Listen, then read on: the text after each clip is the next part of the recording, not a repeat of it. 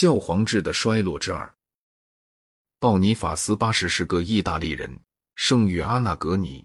当他在英格兰时，他曾替教皇援助英王亨利三世征讨叛乱诸侯，而被幽囚于伦敦塔中。公元一二六七年，他受到亨利之子爱德华一世的解救。在他所处的时期里，教会内部已然出现了一个强力的法兰西派，而他的备选就曾遭到法兰西及红衣主教们的反对。关于国王是否有权对法兰西及僧侣征税的问题，他与法兰西王费利普四世之间有过激烈的冲突。鲍尼法斯经常援用亲属，同时又贪得无厌，因此。他愿意尽多的掌握一些经济来源。他被人指控为异端仪式可能是公道的。他似乎是个阿弗洛埃斯主义者，而且不相信灵魂不死。他和法兰西王勾怨很深，因而导致后者企图通过全教会议把他废除，而去派兵捉拿他。他在阿纳格尼被人捕获了，但事后却逃往罗马，并没于该地。此后许久，再也没有一个教皇胆敢冒险敌对法兰西王了。在一段短暂的过渡统治之后，红衣主教们于公元一三零五年选立了博尔多的大主教为教皇，号称克莱门特五世。他是一个贾斯坎尼人，并在教会内一贯代表着法兰西派。在他做教皇的任期中，他从来没有去过意大利。他在里昂接受加冕礼。并在公元一三零九年定居于阿维农。此后，教皇们继续留住在这里，约达七十年之久。教皇克莱门特五世曾借反对圣殿骑士团时和法兰西王所采取的共同行动，而大肆宣扬他和法兰西王的结盟。双方都需要钱财。教皇方面是为了惯于宠幸私人和私党，费利普方面则是为了同英格兰作战。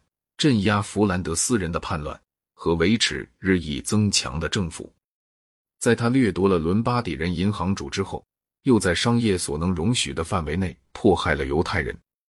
他发现圣殿骑士团不仅是些银行家，而且在法兰西境内拥有巨大的地产，同时这些地产若借教皇的支援，是可由他攫取的。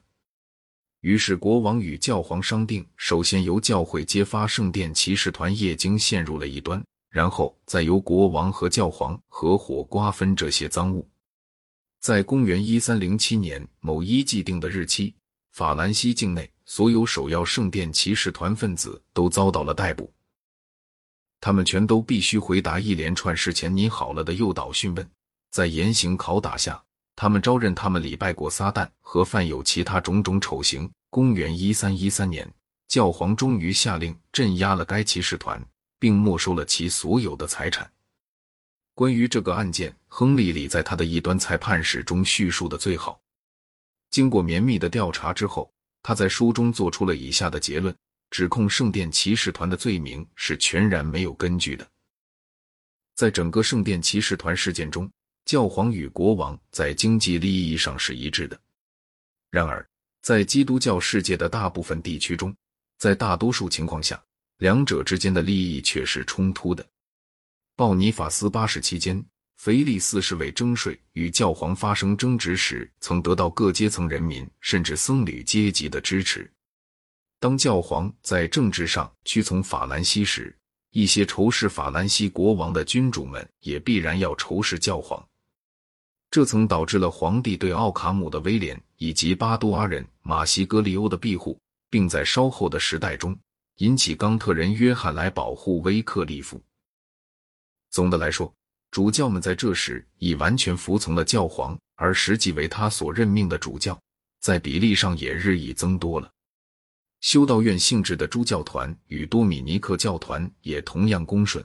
只有弗兰西斯教团仍旧保有某种程度上的独立精神，这曾导致他们与教皇约翰二十二世之间发生了一场冲突。